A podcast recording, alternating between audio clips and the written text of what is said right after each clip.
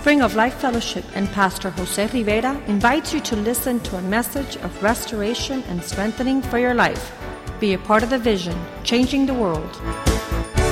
La Iglesia Spring of Life Fellowship y el pastor José Rivera le invitan a escuchar un mensaje de restauración y fortaleza para su vida. Sea parte de la visión Cambiando el Mundo.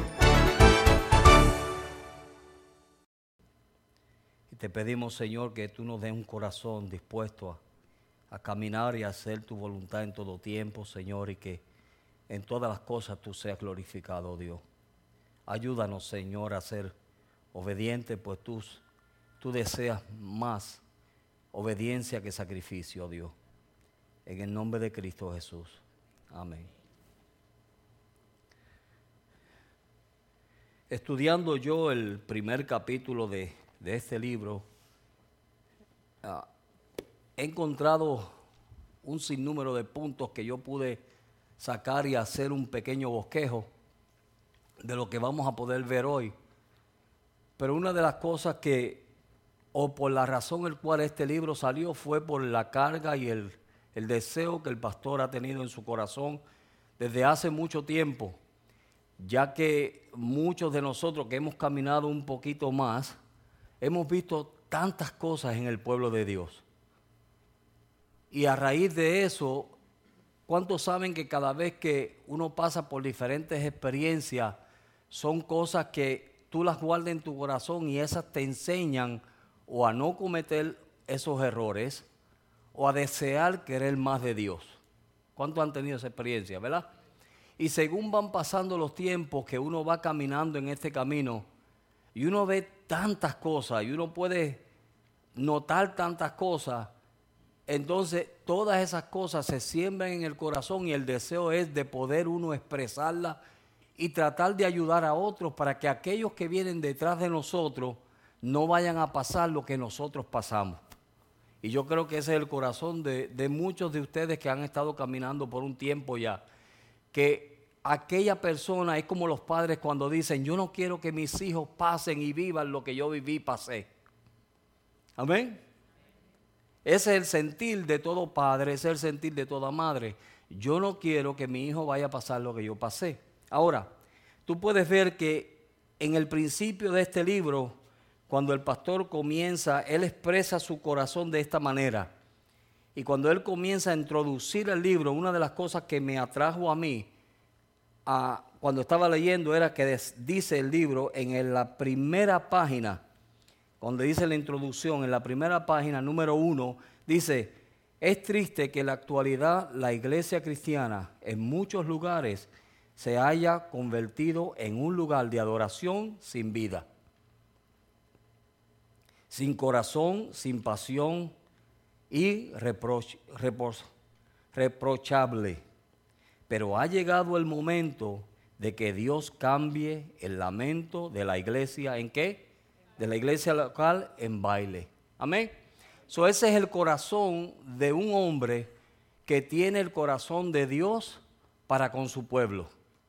De que cuando vemos estas situaciones, ahora, yo viendo primero lo que tenemos que entender es lo primero que nosotros tenemos que entender es que hay una ausencia terrible de padres en los hogares. Y cuando esta pareja se casó o se unió, el propósito era de poder hacer un hogar feliz hasta el final. Cuando usted fue a su matrimonio, usted fue con ese pensar. Yo fui con el pensar de que mira, hasta la muerte. Porque eso es lo que dice la Biblia, hasta que la muerte nos separe. Pero ¿qué sucede? Y es lo que vemos, si lo vemos en la, en la, casa, lo vemos en la iglesia.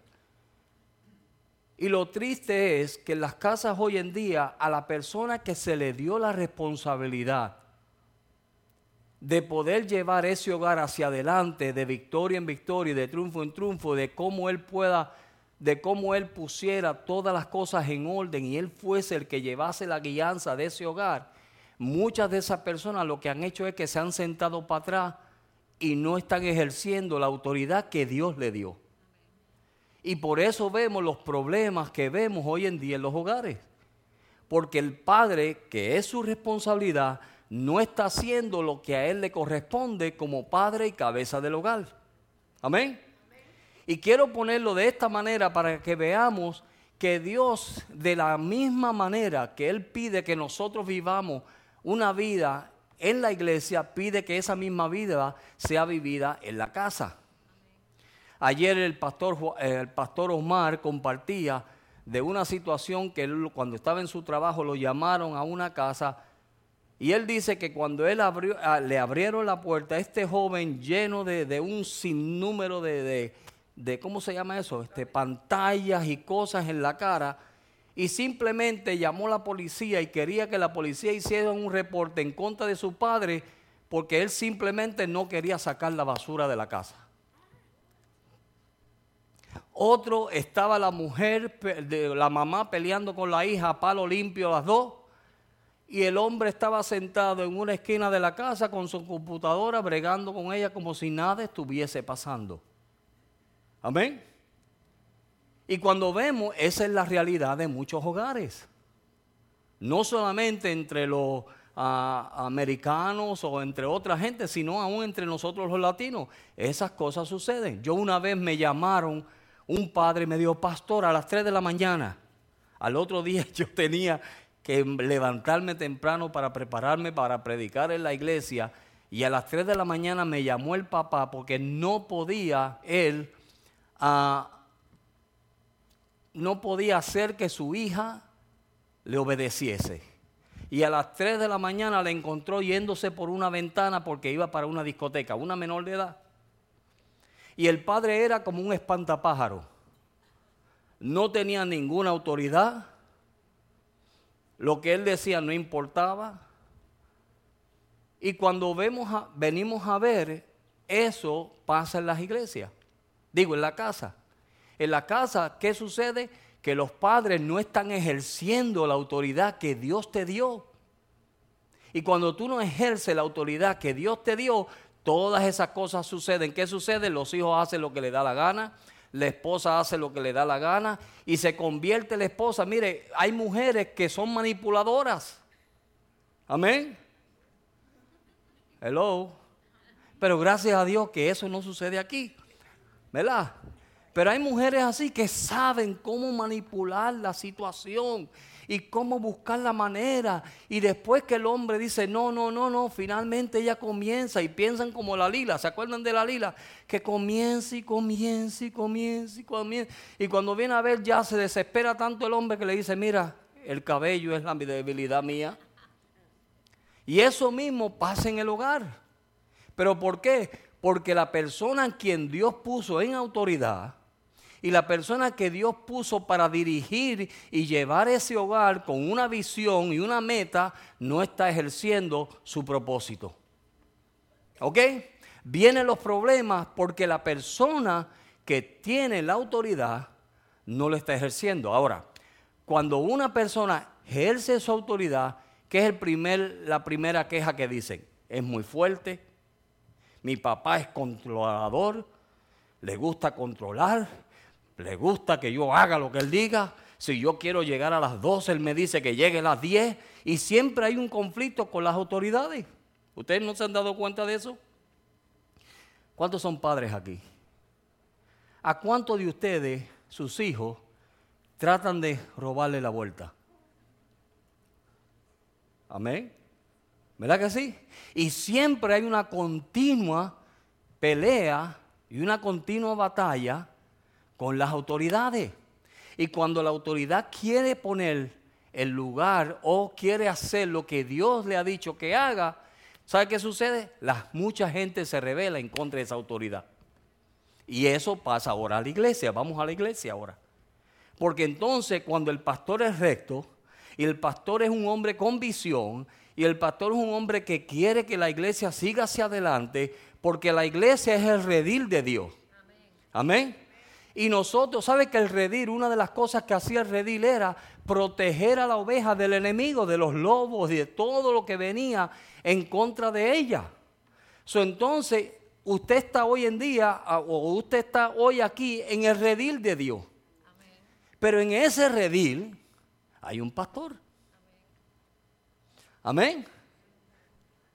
Y ese pastor, si él ama a Dios y ama a las ovejas, ¿qué va a hacer él? Él va a cuidar las ovejas. Y de la manera que el pastor comienza a cuidar las ovejas es diciéndole lo que la oveja no quiere hacer. Yo estaba leyendo, hace años, estaba leyendo un libro de un verdadero pastor. Y él decía, una de las cualidades lindas de la oveja es que solamente escucha la voz de su pastor. Pero ¿sabe cuál es la peor cualidad de la oveja? Que es tonta. Y si se cae boca arriba, no se puede levantar por sí sola. Entonces, ¿qué hacía él? Y habían otras ovejitas que le gustaba brincar la cerca. ¿Usted ha visto la Y que le ponen a los, a los animales para que no crucen la cerca? Amén. ¿Cuántos de ustedes le han tenido que poner eso? Amén. O si no, ¿sabe lo que él hacía? Que cuando continuamente esta ovejita se estaba brincando la cerca y se iba, y él tenía que dejar las 99 e ir a buscar aquella que se había perdido, finalmente, ¿sabe lo que él hacía? La traía y le rompía la pata. Amén. Pero gracias a Dios que usted nunca le han roto la pata. Pero mire, cada vez que Dios tiene un propósito con nosotros, Dios, una de las cosas que Él va a hacer es que Él va a comenzar a enviarnos mensajes, como hizo con Israel. Israel antes que cayera en aquellos 70 años que no escucharon a Dios y estaban en cautiverio en Babilonia, desde ese momento o antes de eso, de que cayeran en ese cautiverio, ¿sabe lo que Dios hizo? Dios comenzó a avisárselo. Y Dios comenzó a través de Jeremías a decirle a ellos un sinnúmero de cosas. Y a decirle, mira, tengan cuidado porque su caminar no está recto delante de mí. Entonces, ¿qué hacía él? Como él era el pastor que Dios había puesto en ese entonces, él tenía que darle la palabra de Dios. Y cada vez que Dios a Jeremías le daba la palabra de Dios al pueblo de Israel, más rebeldes se ponían. Y qué triste es eso. Y por causa de eso, entraron en rebelión. Miren Jeremías, capítulo 7. Yo no soy de dar muchos versos, pero esta noche se los voy a dar. ¿Ok? Jeremías capítulo 7. Vamos a hacer lo más interesante. Si usted lo encuentra, léalo. Jeremías capítulo 7, verso 15. Vamos a hacer la clase esta noche más interesante. ¿Ok? Jeremías capítulo 7, verso 15. ¿Qué dice? ¿Quién es poderoso que ya lo tiene? Más alto, hermana, alto.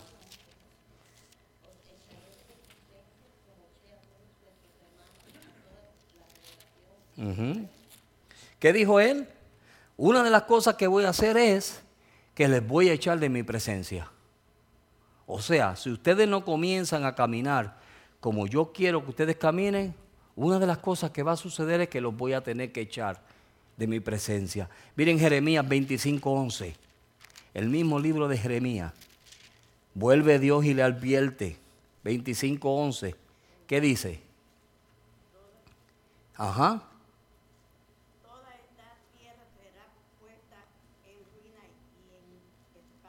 Ajá. ¿Por cuánto? 70 Mire lo que Dios le dijo. Dios, toda esta tierra será puesta en ruina y espanto. Y servirán a naciones, al rey, a la nación y al rey de Babilonia por cuántos años? Por 70 años. O sea, estuvieron 70 años en esclavitud fueron esclavos por 70 años simplemente porque no decidieron escuchar lo que Dios quería que ellos escucharan. Y eso pasa en la iglesia o no. Cada vez nosotros que decidimos no obedecer al consejo que se nos da a través de las escrituras o a través personal, ¿tú sabes lo que sucede? Entramos en una esclavitud. Y a veces estamos ahí en esclavitud por años y años y años hasta que vuelva Dios y traiga una palabra para librarnos, porque entonces ahora es el asunto es contigo y Dios. El pastor te dio la palabra. Amén. Tú decidiste no obedecerla, obedecerla. Si lo obedeciste, Dios te bendice y Dios te lleva hacia adelante. Si decides no obedecerla, ¿qué sucede? Entras en esclavitud. Y entonces ahora es tú y Dios. Dios dice, bueno, como no te obedeció a ti, a quien yo mandé a que le dijera, entonces voy a tratar yo con él. Y te hace esperar un lapso de tiempo. ¿Cuántos aquí se han sentido alguna vez su espíritu contrictado? Que no han sentido la presencia de Dios. Eso es lo peor que una persona puede sentir no sentir a Dios o no sentir su presencia es el castigo creo que más grande que uno puede recibir. Amén. Sentirse vacío, sentirse como que, ¿dónde tú estás, oh Dios? Mire, es terrible eso. Imagínense, Dios le dice, 70 años vas a estar esclavo, porque simplemente decidiste no obedecer. Pero Dios después de los 70 años viene y ¿qué sucede? En el libro de Jeremías, capítulo 29. Y mire lo que Dios le dice en el verso 10. Dice, porque así dijo Jehová, cuando en Babilonia se cumpliesen, ¿cuántos años?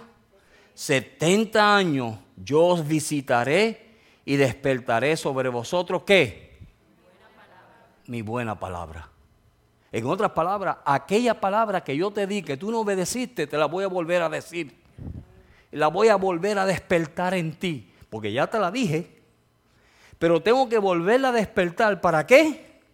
¿Para poderte sacar de la ruina o no? Mi buena palabra, para hacer volver, para hacerte volver a dónde?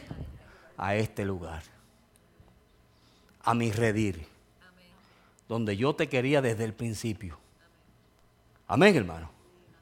Y eso es lo que sucede en el pueblo o en la iglesia de Dios. Y es como decía, el libro usted lo va a leer, mire, cómase el primer capítulo. Yo empecé a leerlo, ya yo lo había leído, pero lo comencé a leer otra vez y lo marqué todo. Marcela me dijo, tú marcando los libros.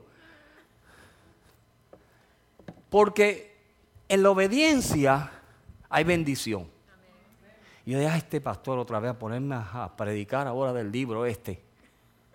Pero en la obediencia hay bendición. Cuando tú te sometes, por eso es que Dios dice, mira, yo prefiero mejor obediencia que sacrificio. ¿Verdad que sí? Porque cuando nosotros decidimos obedecer, Dios abre la ventana de los cielos y derrama bendición sobre nosotros hasta que sobreabundan. Y entonces lo que nosotros pensamos que es pan con gusano es pan dulce. Amén. Lo que nosotros pensamos que no va a ser de beneficio y bendición para nosotros es una bendición tremenda y nos aviva y nos pone en fuego. Amén. No se preocupen que yo no soy maestro, pero soy predicador. Y Pablo tenía ese mismo celo.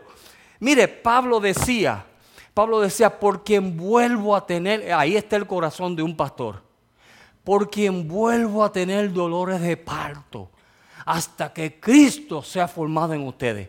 Miren como Pablo, el corazón que ese hombre tenía, oye, lo que pasó ese hombre por la iglesia no es fácil, pero por amor a Dios, porque mire, aquí está la conexión.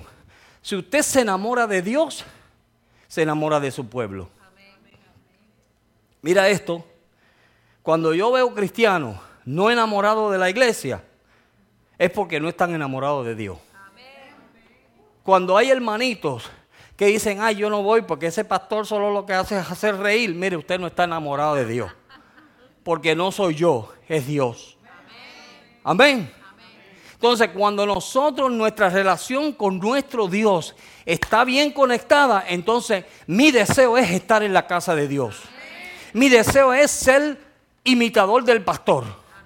Mi deseo es de ser de bendición a otra gente. Porque eso es lo que Dios nos ha llamado. vamos a llegar ahí, no se preocupe. Le estoy dando la historia.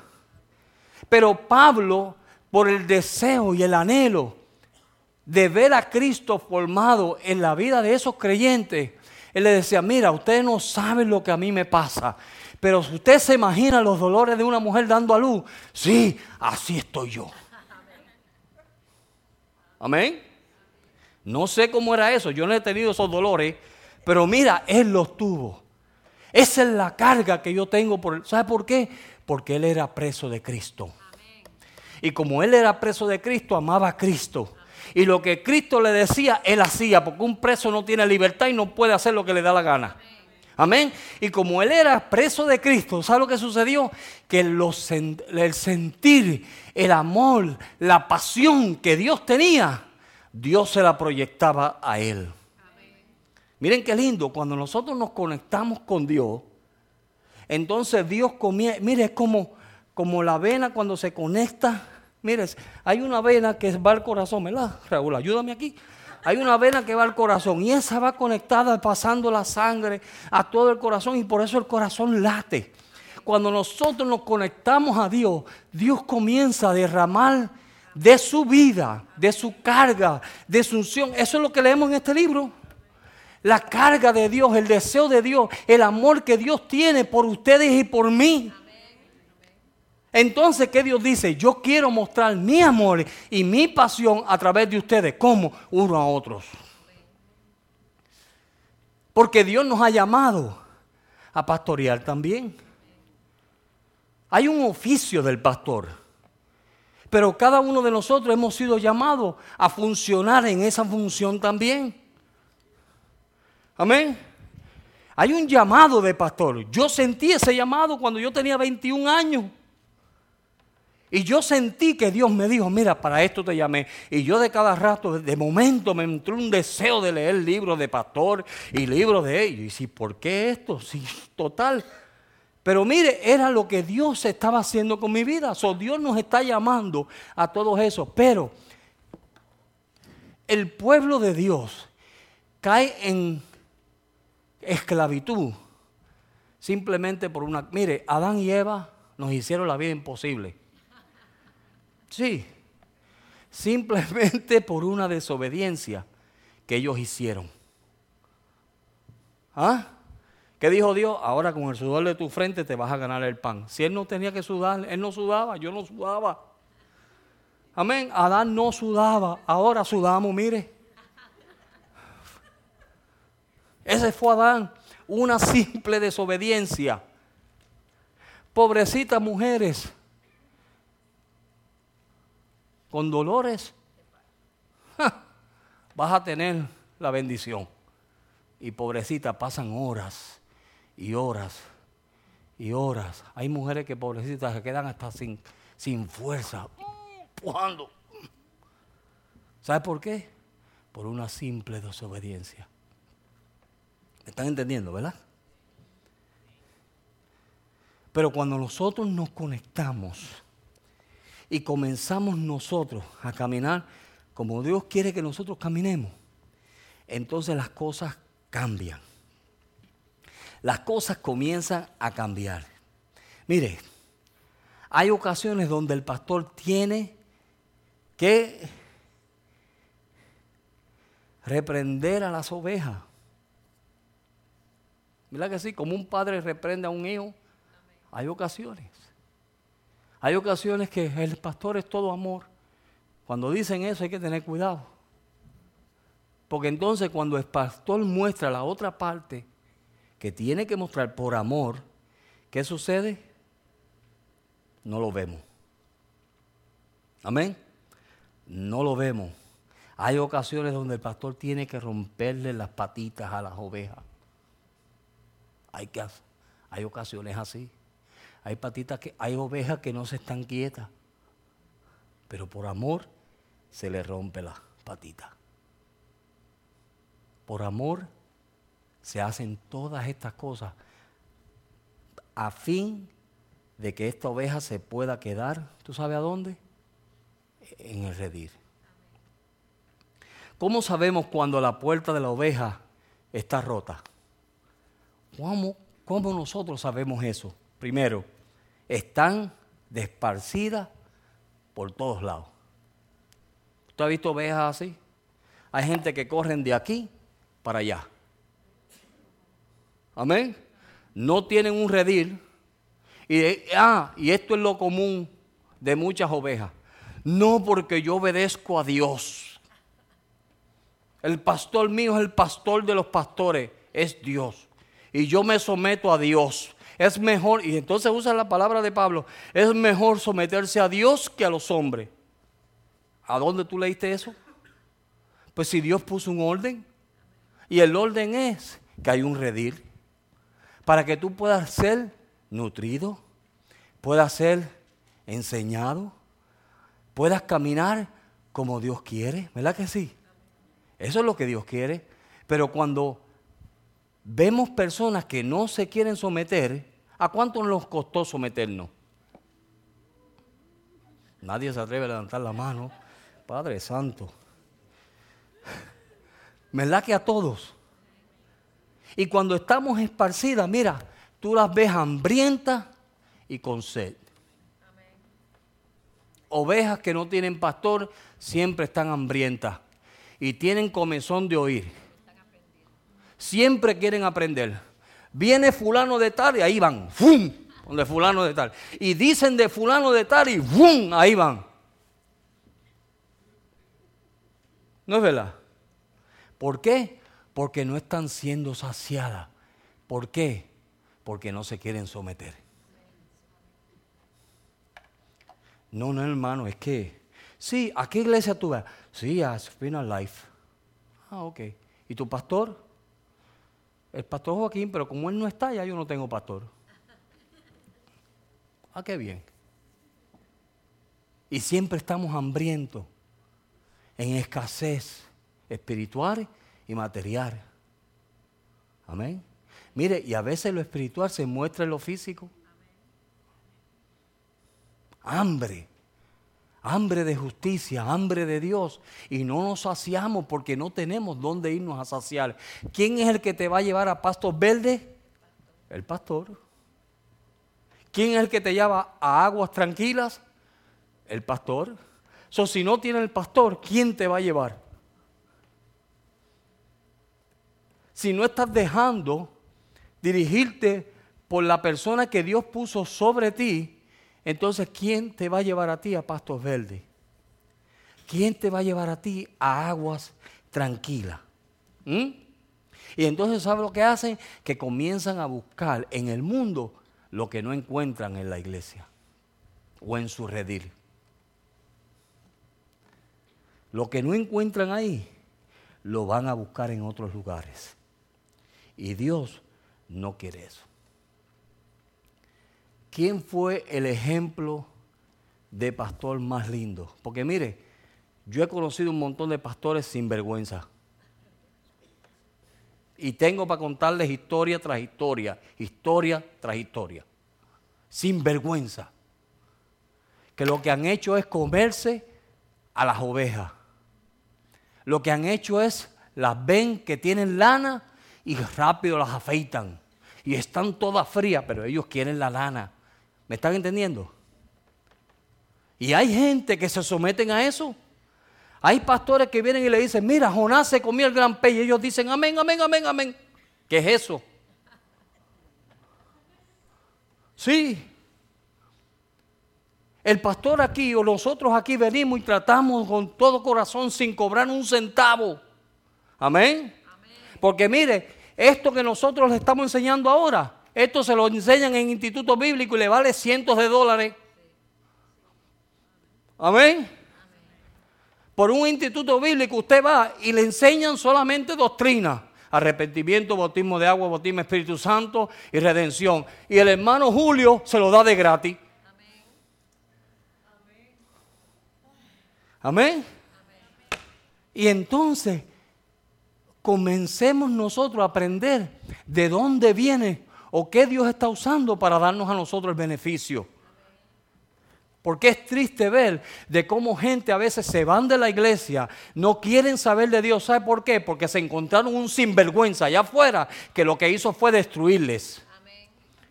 Yo he conocido gente que no dan un centavo. ¿Sabe por qué?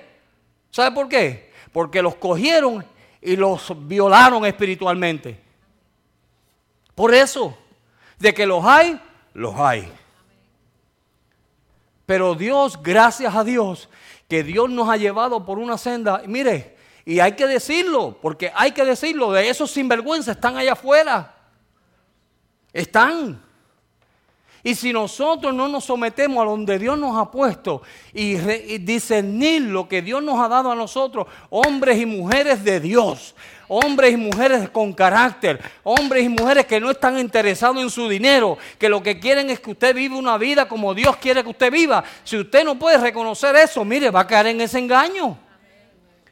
Caeremos en ese engaño. Y eso está lleno el mundo. El mundo está lleno de eso. El montón, mire, todo el mundo habla la iglesia como si fuera una sucursal, como si fuera Wendy's. Todo el mundo habla un kiosco. Como decimos en Puerto Rico, un kiosquito. Todo el mundo abre un kiosquito.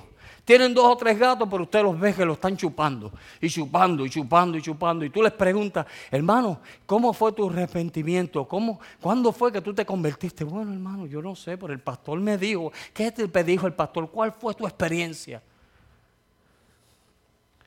Y no reconocemos eso. Seguimos. Porque me estoy calentando ahora. Pero el ejemplo perfecto el ejemplo más lindo que podemos ver en la Biblia fue la vida de David. Cuando aquel gran gigante se paró delante del pueblo y David estaba allí, le trataron de poner un armamento que no le servía. Él dijo, no, no, quíteme esto, esto no es mío. Yo sé en quién yo he creído. Y yo sé que este tipo se ha metido en contra del pueblo de Dios. Esa es la actitud que tú y yo tenemos que tener. Porque a veces vemos, mire, a veces vemos creyentes y ovejitas por ahí que el lobo se la está comiendo y decimos, bueno, allá él. No, arráncala, sácasela de la boca. Porque a veces entran como ovejas y huelen como ovejas, se visten como ovejas, pero no son ovejas. No son. Y se meten en nuestros medios. Amén. Y nosotros tenemos que tener el corazón que tenía David, que se indignó, se prendió, mire, se enfogonó. Amén. Le dio una enfogonada, le dio un coraje, que le dijo, qué es lo que se cree el circunciso este? Si él, él no sabe con quién él está peleando, o a quién él está amenazando, ¿qué se cree este? Si mira, cuando yo veía al lobo y al león, al oso, atacar a una de las ovejitas que yo estaba cuidando a mi padre, ¿tú sabes lo que yo hacía? Que me iba detrás de él y le agarraba la quija. Mire, y se la sacaba de la boca. Y no solamente eso, si se ponía bravo, entonces lo mataba. Y a veces hay que hacer así con varias gente, hay que matarlos espiritualmente. Amén. Tiene que comenzar y darle dos o tres besos que le mira que le explote la, la mente. Lo confúndelo para que se vaya y no aparezca más. Amén. ¿Qué es lo que Dios quiere? Que nosotros tengamos un corazón de pastor. Ese es el mensaje de la primera puerta. Que nosotros tengamos una carga por el pueblo de Dios que cuando tú ves a tu hermano que el lobo la tiene en su boca o cuando el león se la está devorando, mira, no deje que la devore. Por favor, sácaselo de la boca. Es más, agárrale la quijá y arráncale la quijá. Esa es la carga que Dios quiere que nosotros como pueblo de Dios tengamos por nuestros hermanos. Si eres pastor. Amén. Porque Dios nos ha llamado a eso. Dios nos ha llamado Anoche el hermano, a mí me encantó el mensaje de anoche, yo quisiera devolver el mensaje de anoche más, pero fue tan lindo lo que él compartió. Y una de las cosas que él hizo fue que él puso a varias personas aquí. Y él iba explicando de cómo esta persona que es creyente y ya lleva cinco o seis años se tornaba hacia las personas que estaban detrás y él ahora podía pastorear esas personas por la experiencia y la carga que él tenía por su hermano. Amén. Y yo creo que esa es una de las ilustraciones mejores que yo he podido ver. ¿Sabe por qué? Porque así debemos ser nosotros. No deje que tu hermano, el enemigo, se lo destruya. No lo deje.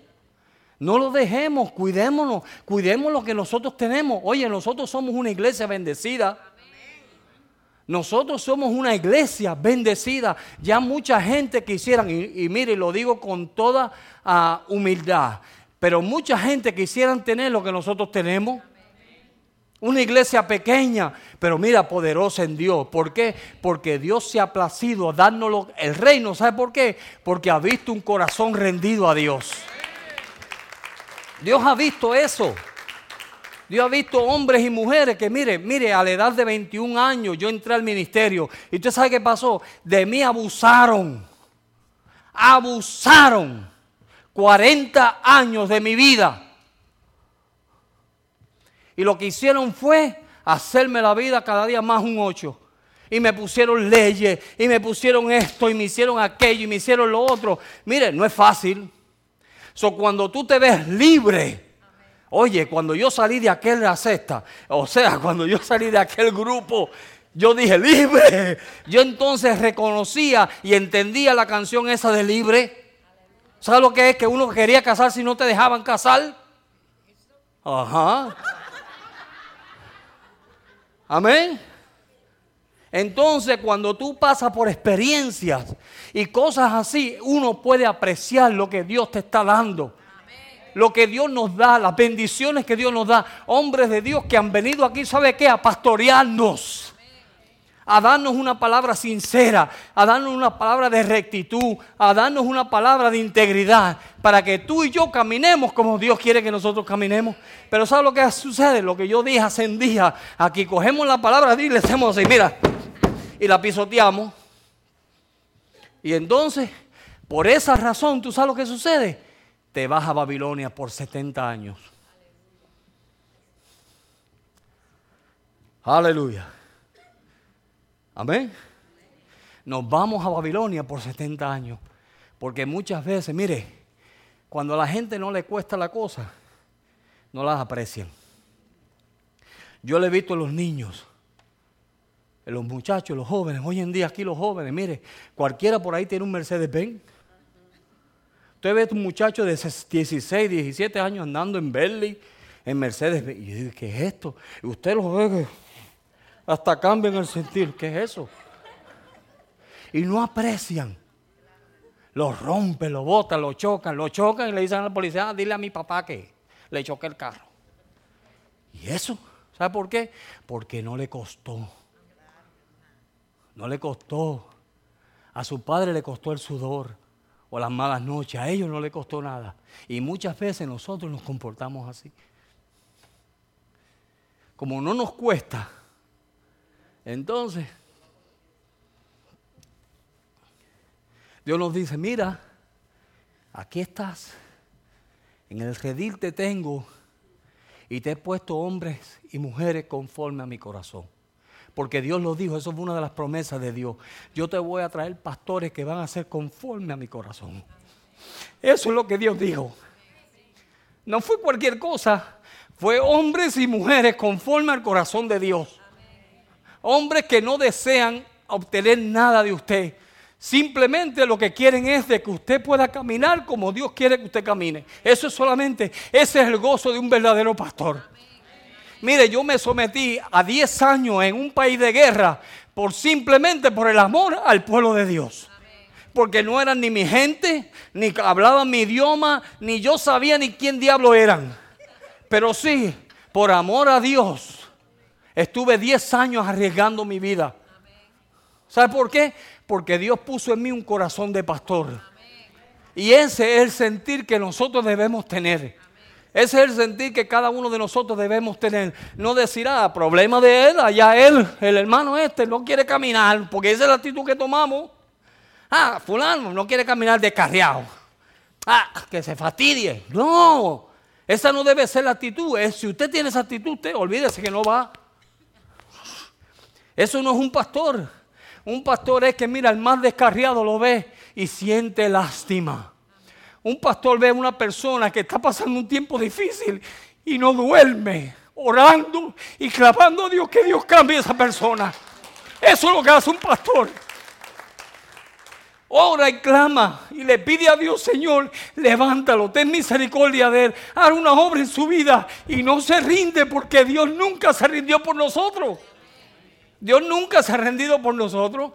Mire, si Dios se fuese a rendir, ¡ah! hace rato que todos estuviéramos en el infierno. Pero el amor de Dios ha sido tan grande y es el pastor de los pastores. Por eso yo puedo tener misericordia de otros. Porque yo sé que Dios ha tenido una gran misericordia sobre mi vida. Pero eso no lo entendemos muchas veces. Eso no lo entendemos. So, Dios tiene que llevarte a ese entendimiento. Dios tiene que darte y pídele a Dios, Señor, dame un corazón de pastor. Dame un corazón por mi hermano, por mi hermana. Dame un corazón que yo pueda desear de que tu iglesia muestre tu gloria. Eso es lo que nosotros, mire, ese es el pago de nosotros. Ese es el pago de nosotros. A mí no me pagan por venir aquí a predicar. ¿Eh? Pero es el pago de nosotros. Ver la gente siendo transformada.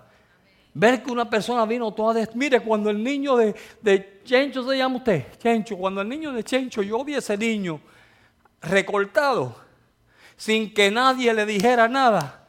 Eso para mí fue un gozo. Usted no sabe el gozo que yo sentí por ese niño. Porque vi la obra de Dios en ese niño. Todo el mundo lo veía llegar con el pelo largo y yo sé que mucha gente hacía, mmm, a ver, este descarriado, ¿será niño o es niña? Pero usted sabe qué? Dios vino un día y Dios le habló a su corazón. Y Dios lo transformó. Dios lo transformó. Es una obra maravillosa la que Dios hace en nuestra vida. Y eso nosotros no nos podemos olvidar. Si tú te olvidas de la misericordia que Dios ha tenido sobre ti, entonces no será fácil poder perdonar a otros. No. Si nosotros pensamos que ya nosotros llegamos y no tenemos misericordia de como aquel hombre que le perdonaron la deuda y después cuando agarró al consiervo le dijo, mira, sinvergüenza, págame lo que me debe, porque si no te meto preso. Ya que le dijo, ay, pobrecito, ten misericordia de mí. No, preso, pa, y le dio una patada y lo metió en la cárcel. Y así somos a veces. Dios nos ha perdonado un montón de cosas y nosotros no podemos perdonar una simple ofensa. ¿Cuántos quieren ser pastor? Amén. Sí. No se preocupe, que estas lágrimas son de gozo. Sí. Eso es lo que Dios quiere. Y cuando Dios hace eso, entonces nosotros estamos listos para... Mire, Dios Dios hizo algo lindo. En Efesios capítulo 4, vamos a leer ese verso. En el libro de Efesios, en el capítulo 4, verso 11 dice, y él mismo constituyó a unos apóstoles, a otros profetas, a otros evangelistas, a otros pastores y maestros. Dios levantó cinco ministerios, cinco oficinas, cinco oficios que Dios levantó y Dios está llamando y buscando corazones, porque lo de Dios no es ni por estatura, ¿verdad? Ni es por el buen parecer, ni es porque es guapo, o es fuerte, o es grande, o tiene mucha sabiduría, o estudió en el, en, ¿cómo se llama esta? ah, ¿ah? En Harvard o nada de eso. Dios no busca eso. Mira, Dios va y se mete en Manatí, en el Cerro Gandía, y allí ve a un niño que simplemente lo que quería era servir a Dios y lo agarra y lo coge y lo capacita. Y la gente dice, ay, ¿en qué universidad habrá estudiado ese? Y yo digo, en Harvard. Amén. Amén. Y la gente dice, pero qué sabiduría tiene ese hombre y no saben que la sabiduría mía viene de lo alto. ¿Sabe por qué? Porque la palabra de Dios te hace sabio. La gente no lo cree, por eso no la lee. Pero cuando tú lees la Biblia, Y cuando tú te metes en la palabra de Dios, aquí hay de todo para todo. Aquí hay de todo. ¿Eres ingeniero? Mira, aquí hay. Aquí te enseñamos a ser ingeniero. Aquí es una, mira, esto es una universidad. Lo que pasa es que como no lo creemos, no la leemos. Y a todos los hispanos especialmente, ¿sabes el problema que nosotros tenemos? Nos llega un paquete que mandamos a buscar una cámara, ¿verdad? Y nos llega. Y vemos el paquete, lo abrimos, ponemos las instrucciones en un lado y abrimos y empezamos. Y tratamos de tirar con la cámara. Y no funciona la cámara. Y decimos, ¿y por qué esta cámara está dañada? Esto no sirve. No, no, no. Espérate. Es que se te olvidó que con la cámara venía un manual. Y el manual hay que leerlo para saber cómo funciona la cámara. Amén. ¿Y cuántos de nosotros hemos hecho eso? Compramos una, un mueble y empezamos a montarlo sin leer las instrucciones. A mí me ha pasado, ¿me da Marcela? Y Marcela me dice, José, lee las instrucciones. Y yo digo, ay, es, instrucciones, déjame hacerlo. Y después cuando vengo y me pongo a leer, o finalmente obedezco. Y leo las instrucciones, digo, estos americanos son unos bárbaros. ¿No es verdad? Pues mira, de igual manera, cuando, cuando tú estás en situaciones, este es el manual. Y cuando tú lees, tú dices, Dios es bárbaro. Dios es un bárbaro. ¿Sabes por qué? Porque las instrucciones están ahí. Las instrucciones están ahí para todos. Entonces, Pablo, hablándole a los efesios, le dice, mira, Dios constituyó a cinco ministerios. ¿Para qué? ¿Cuál es el propósito de ellos? Bueno, el propósito de ellos es el siguiente, a fin de perfeccionar a los santos para la obra del ministerio, para la edificación del cuerpo de Cristo. ¿Para qué? Hasta que todos lleguemos a la medida de la fe y del conocimiento del Hijo de Dios. Pero ¿cuál es el propósito del pastor? Que tanto la gente dice, quiere mandar todo, no someter, siempre están metiendo la vida mía. Así dicen de los pastores. Los menos fama que tenían en Israel eran los pastores. Y eran los que estaban pasando malas noches. Dormían en el frío y en el invierno velando las ovejas ahí pasaban frío, calor. Cuando venían las tormentas de, de, arena, ahí estaban los pastores ahí. Cuando todo el mundo se iba, ellos estaban ahí velando las ovejas. Amén. Pero cuando ellos vienen y le dicen a una oveja, no te trepes por la cerca, ah, ya lo que quiere es controlar mi vida. No tenemos fama la profesión peor pagada es la de un pastor. No por dinero, sino por las personas que uno está pastoreando.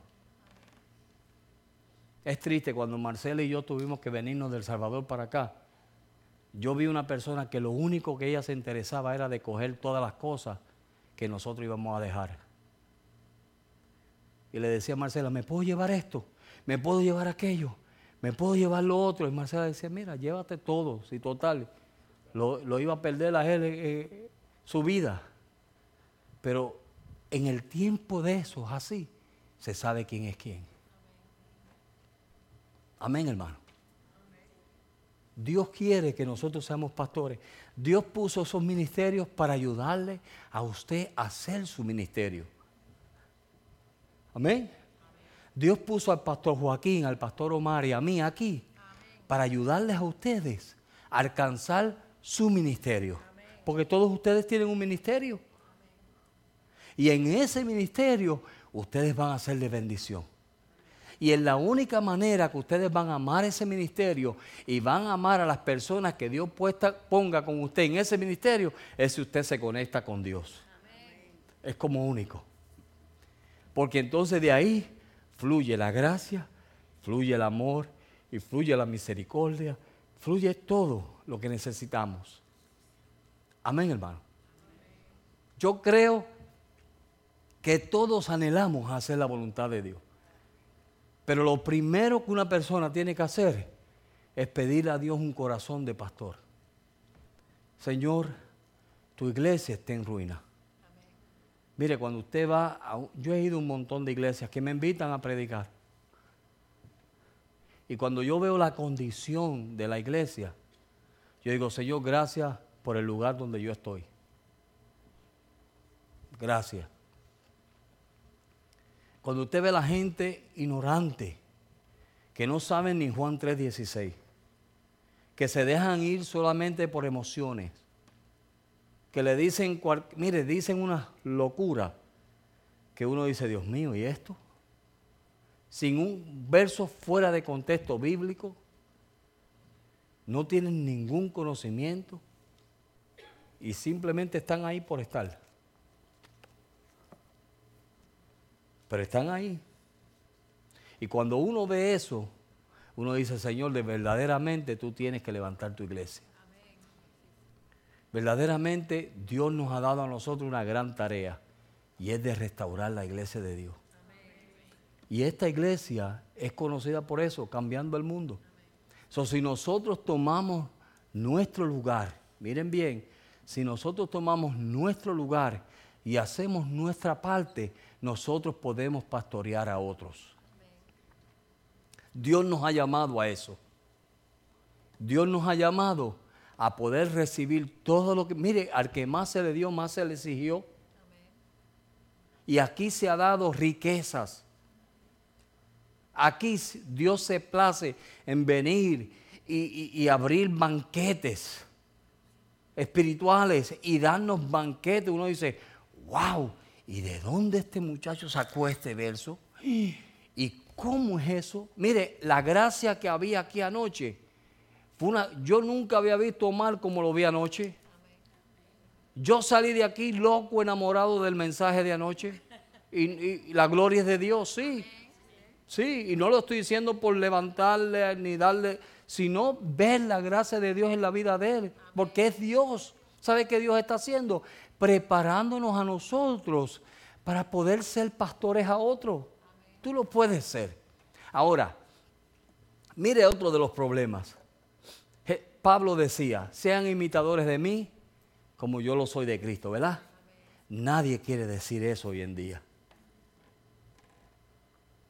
Es raro el pastor que se atreva a decir eso. Sean imitadores de mí como yo de Cristo.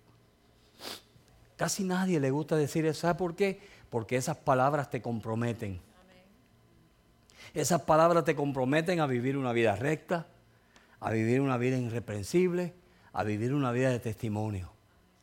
Y esas palabras Dios quiere que nosotros seamos capaces de decirlas.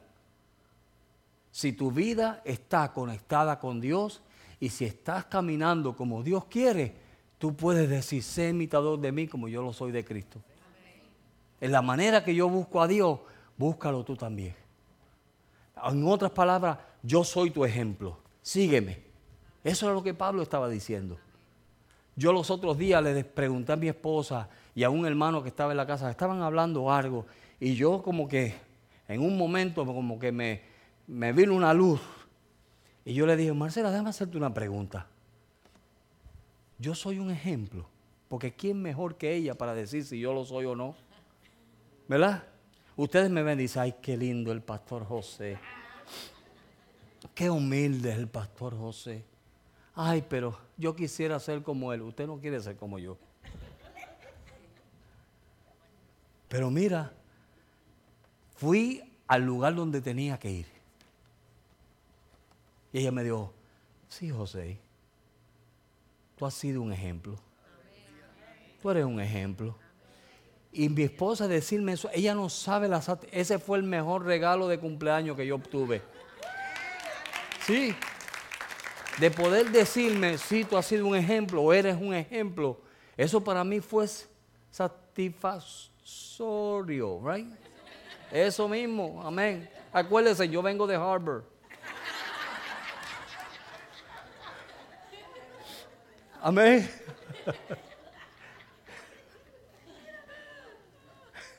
En Primera de Samuel, para que los que están tomando nota que lo puedan escribir, el corazón de David en Primera de Samuel, capítulo 17, verso 34 al 36. Mire, todos esos versos usted los va a encontrar aquí. Todo lo que yo le estoy predicando hoy está aquí. De otra manera, pero está aquí. ¿Ok?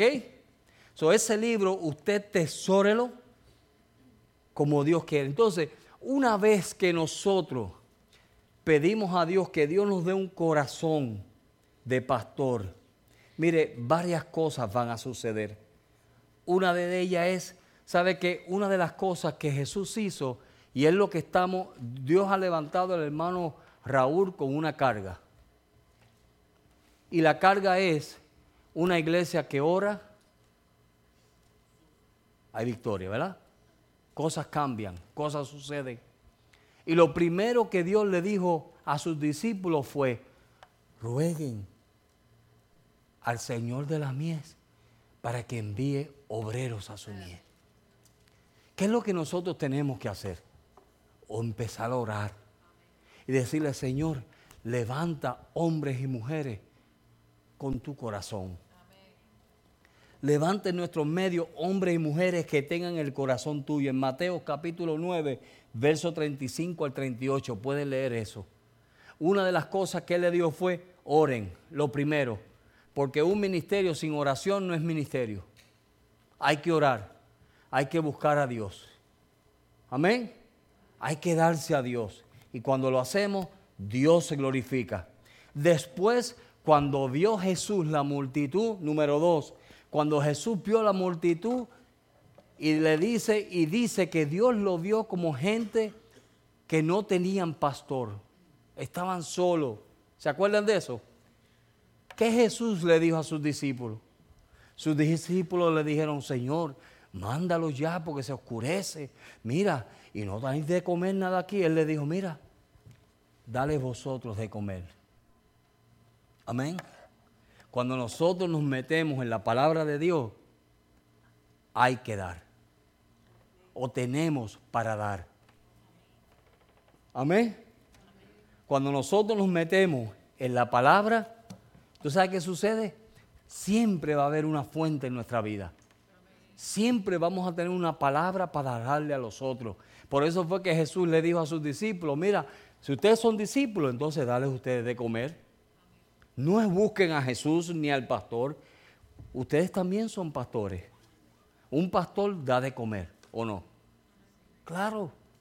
Si nosotros queremos que las multitudes vengan, primero tenemos que tener un corazón de pastor. Segundo, nosotros tenemos que estar dispuestos a meternos en esta palabra para siempre tener que dar para a comer a otros. Amén. Y por último, ¿Mm? Ese era el último. No, dos, tres. Ah, y el último era, Jesús no quería que su casa fuese contaminada. Por eso se metió en el templo y sacó a todo el mundo con el azote y le dijo, esta casa será llamada casa de oración. Amén, hermano no dejemos contaminar nuestra casa. Esa casa no se puede contaminar. So, vamos a orar. De que Dios pueda levantarnos como Él quiere levantarnos. Ese capítulo primero, el primer capítulo, el capítulo de la puerta a la oveja, léanlo. Mire, se va a edificar. Se va a edificar. Dios lo va a edificar y le va a decir tantas cosas, cosas que están sucediendo, cosas que han sucedido y cosas que usted puede hacer para poder tener su vida en victoria. Amén, como Dios quiere. Este libro fue con ese propósito, demostrar la ruina, pero demostrar de que se puede levantar de la ruina. Amén. Vamos a estar puestos de pie. Y vamos a orar.